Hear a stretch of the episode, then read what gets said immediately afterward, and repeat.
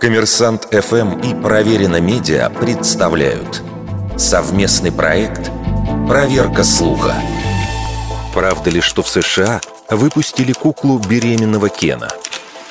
В мае 2022 года Рунет взорвался от известия о появлении в продаже провокационной игрушки. Новость докатилась даже до Госдумы. Член Комитета по культуре Сергей Соловьев с негодованием заявил, что подобные акции представляют собой попытки Запада привить людям норму отношений, не ведущих к деторождению и продолжению рода, тем самым искусственно ограничить рождаемость.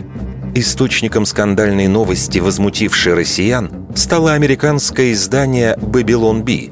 Заметка была опубликована со ссылкой на представителя компании Mattel Эндрю Шиве – который якобы заявил, что каждый должен видеть себя в своих игрушках. Слишком долго беременные мальчики были исключены. Сегодня это, наконец, меняется.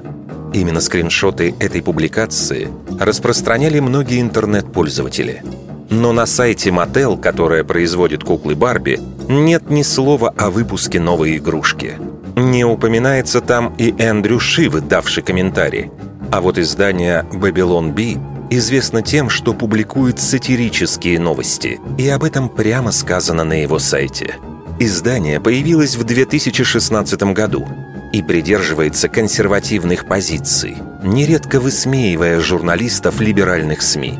Зато известие о том, что скоро в продаже появятся трансгендерные Барби, не шутка. Об этом в конце мая объявили авторитетные СМИ, в том числе BBC и Вашингтон-Пост. Новая кукла позаимствовала образ у трансгендерной актрисы Лаверны Кокс. Вердикт. Это сатирические новости.